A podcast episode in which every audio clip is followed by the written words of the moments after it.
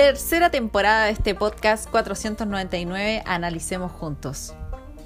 Esperando que se encuentren muy bien, en este nuevo episodio vamos a ver este tema tan controversial que ha sido de debate en televisión y también en varias redes sociales y que tiene que ver con el derecho a la vivienda, ya en los términos que está consagrado en el texto oficial de la nueva constitución. Y en esta oportunidad he querido relacionarlo con el derecho a la ciudad y al territorio y muy brevemente con el derecho a vivir en entornos seguros y libres de violencia.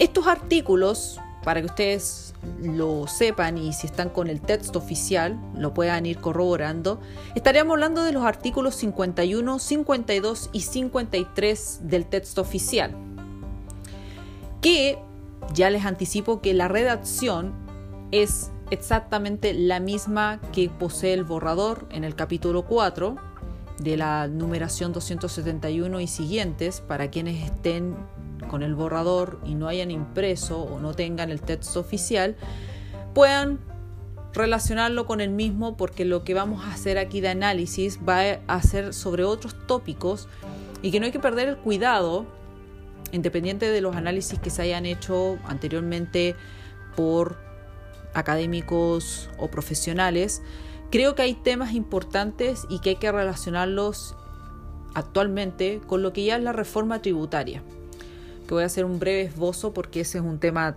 técnico y es un tema que daría para largo el análisis. Dicho eso, eh, el tema del derecho a la vivienda tiene varias peculiaridades y lo quise conectar con estos dos derechos porque están íntimamente conectados en torno a eso de la tenencia y lo principal respecto de ese sistema integrado de suelos públicos que no hay que perderle la atención, porque eso es un tema bastante complicado y que impide derechamente el tema de la especulación de los suelos. O sea, una persona que en realidad se dedica al tema de la compraventa de terrenos, de inmuebles, porque le gusta el tema de, la, ese tipo de inversiones, ya no lo va a poder realizar, no podría realizarlo en base a esta limitación a la especulación porque en este caso el Estado estaría tomando la atribución del control del uso y goce de los suelos públicos. Lo que lleva a la consagración de este sistema integrado que consolidaría no solamente los terrenos fiscales, que ya sabemos ya que existe un dominio residual de los terrenos que no pertenecen a nadie, se entiende que pertenecen al fisco, al Estado. Ya para que ustedes sepan el concepto fisco, es en términos económicos, se refiere al Estado. Pero incluso estaríamos hablando de terrenos privados, terreno de usted que pueda tener u otra persona, en la cual nuevamente relacionaríamos con lo que es la expropiación, pero la expropiación en los términos que estaría redactado en el texto oficial de la nueva constitución, que no debemos olvidar el tan controversial justo precio. Dicho eso, como ya les dije que este derecho está redactado en los mismos términos, solamente cambia el orden, pero es lo mismo que está contenido en el borrador. Por tanto, alguno que no haya escuchado el análisis de mi segundo podcast, lo invito ahí a recurrir al derecho a la vivienda y el control de los suelos públicos para que pueda tener una visión panorámica ya en el texto mismo. Porque aquí nos vamos a, centrar en otros tópicos para complementar el análisis y que en definitiva ustedes también vayan viendo otras aristas y no estar repitiendo lo mismo que ya hablamos en la segunda temporada.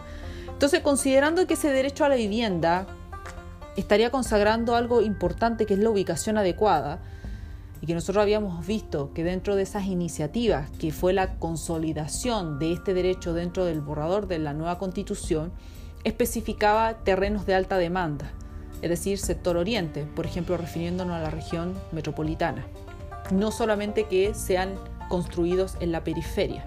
Esa fueron una de las grandes críticas. Y lo otro es que habría seguridad solamente en la tenencia de dichas viviendas, no de la propiedad. Ahora, más allá del análisis conceptual que hay respecto de tenencia, una posesión, pero no dominio de la misma, sería menester también considerar respecto de las viviendas que ya existen y que son y pertenecen a un dueño en particular. Y además esto consagraría, y por eso que está muy conectado el tema del derecho a la vivienda digna y adecuada, a este sistema integrado de suelos públicos, que implicaría el control del uso de los suelos, de manera tal que será el Estado quien haga la distribución. Vamos a ver qué es lo que significa que el Estado se haga cargo de este sistema integrado de suelos públicos que como ya les había adelantado, no solamente contemplaría terrenos fiscales, sino que también terrenos privados. Entonces uno entra ahí a la duda de si habría una posible expropiación y de haber una expropiación, en qué términos se van a hacer. Basándonos en la constitución actual, se recurre a tribunales de justicia y es por el daño patrimonial efectivamente causado. El tema es que en el texto, en la nueva constitución, estaríamos hablando de un justo precio, y esa expropiación, la característica es que solamente se recurre a tribunales de justicia cuando hay una reclamación respecto a la determinación de ese justo precio. Ese justo precio lo determina el Estado. Y todo está íntimamente conectado, porque este control que hace el Estado de los suelos públicos supone también una limitación para adquirir bienes en virtud del derecho a la propiedad. Y además considerando el derecho de la entrega y reconocimiento de tierras, territorios a los pueblos indígenas, que ese es otro tema que vamos a analizar más adelante para verlo en los términos que está redactado en el texto oficial. Y claramente todo eso impediría, impediría la especulación en materia de suelo, que era lo que les decía, una persona que se dedica a la compra, venta de terrenos, de inmuebles, ya no podría hacerlo, tendría esa limitación. Y vamos a darnos cuenta de que de lo que yo les esté mencionando en estos tres artículos tiene su relación con lo que hoy en día tenemos como reforma tributaria.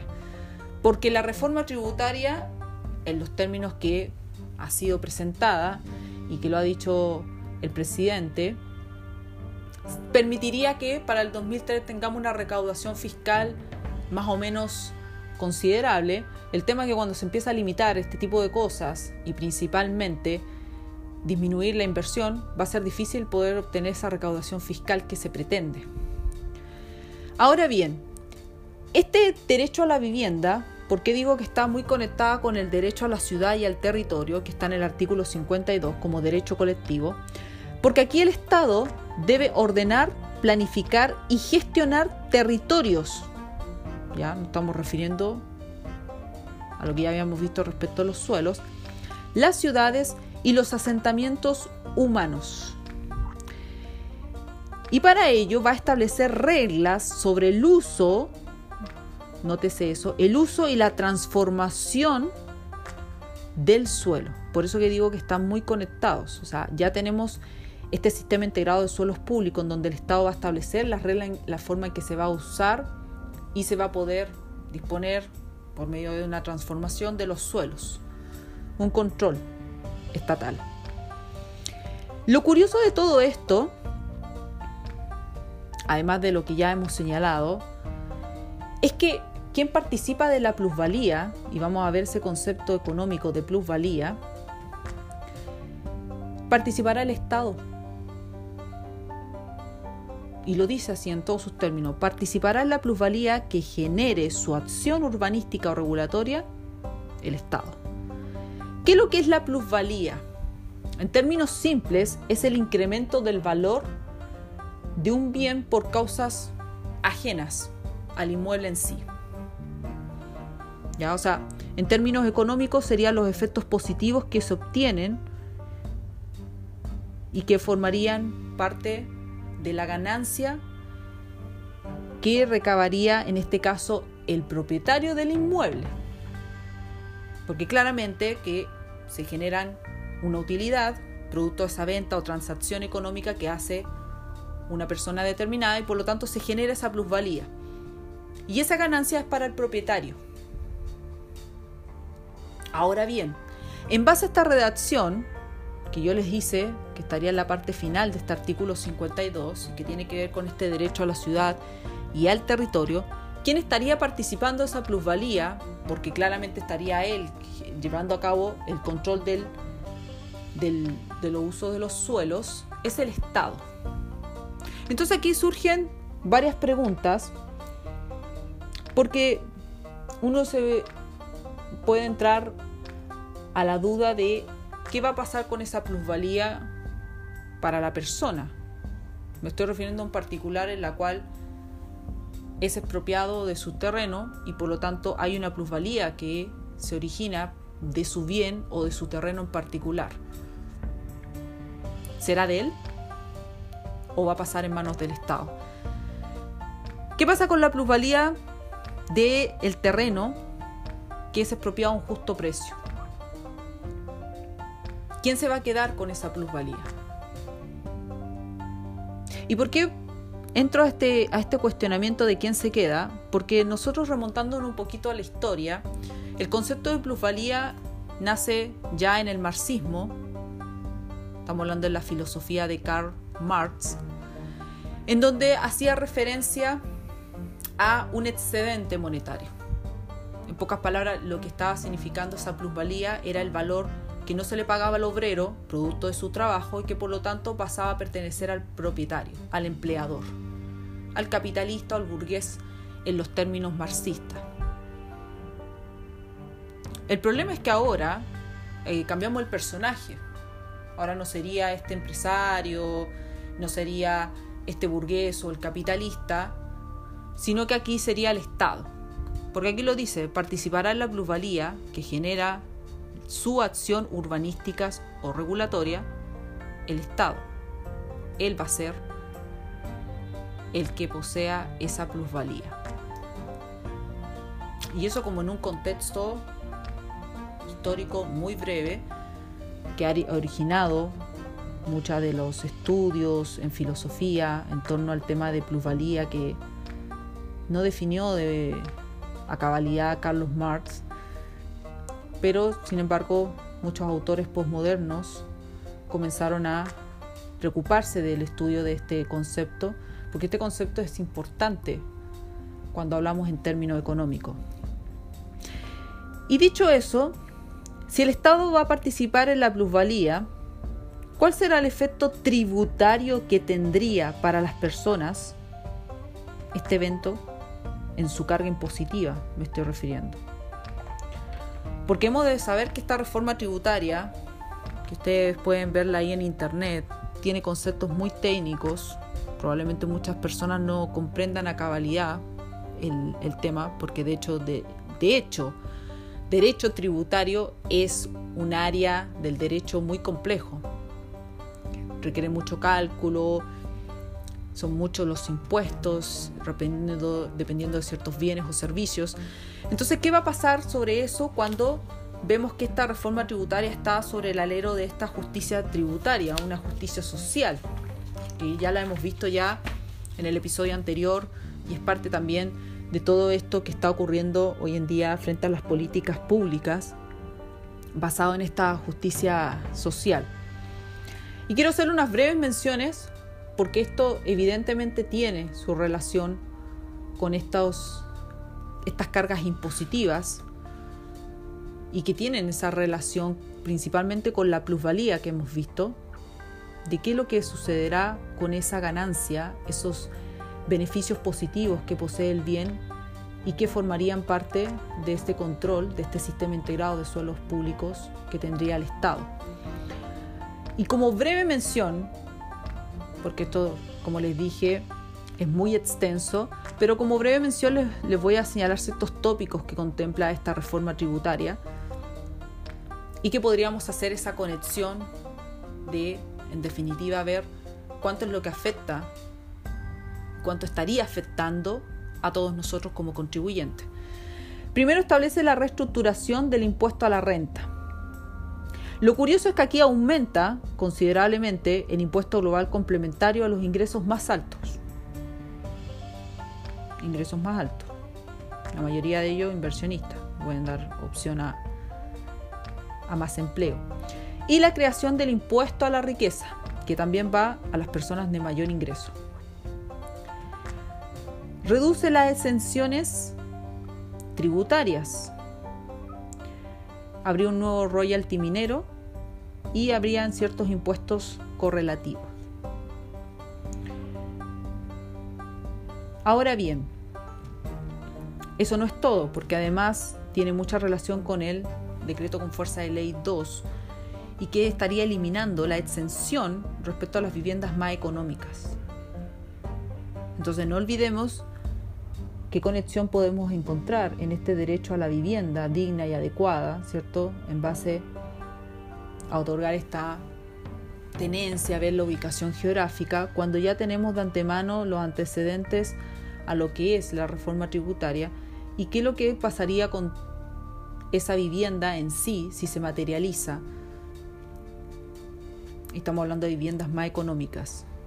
¿Qué es lo que estaría significando efectivamente para las personas el hacer uso y goce? Porque no sería su propiedad, uso y goce de estas propiedades. Y claramente eso nos lleva a la reflexión de cuál sería la recaudación fiscal que se tendría para el año 2023, teniendo en cuenta estos aspectos que estarían afectando a las a las personas con mayor ingreso.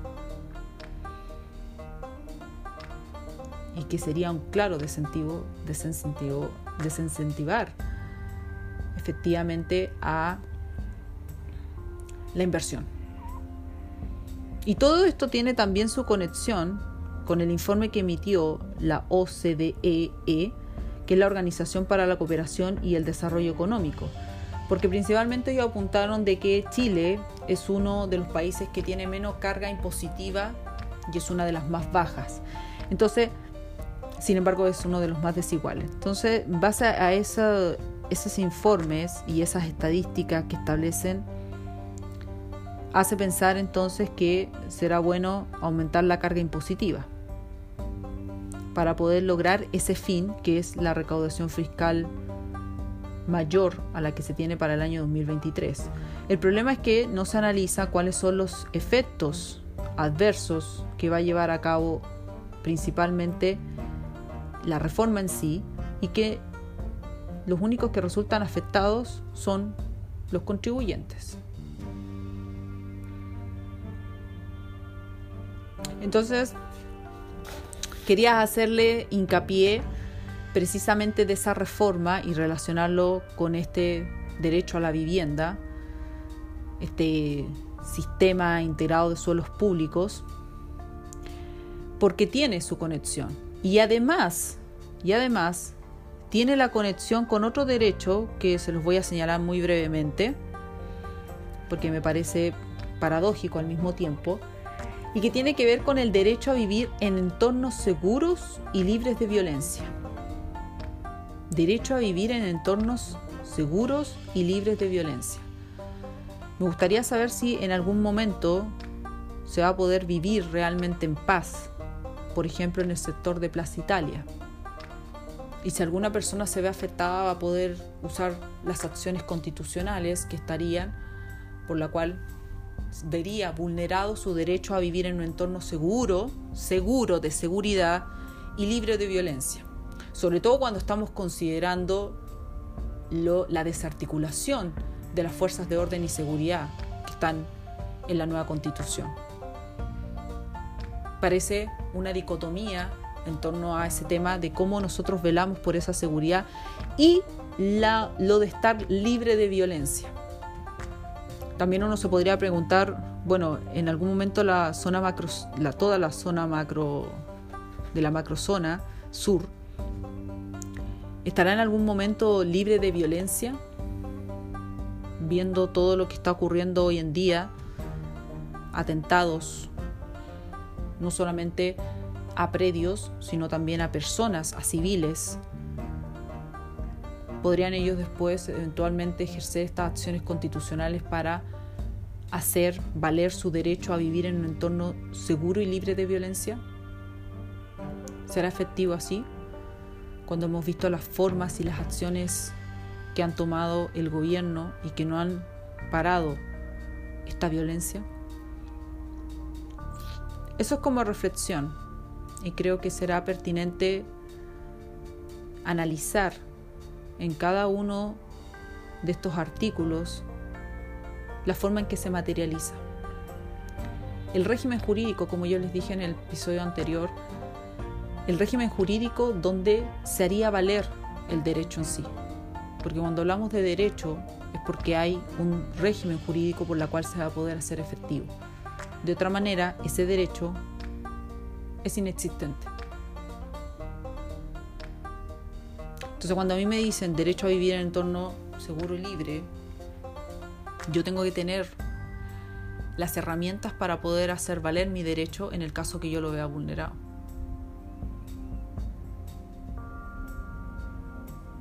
Así que esto es por, por mi parte esa reflexión.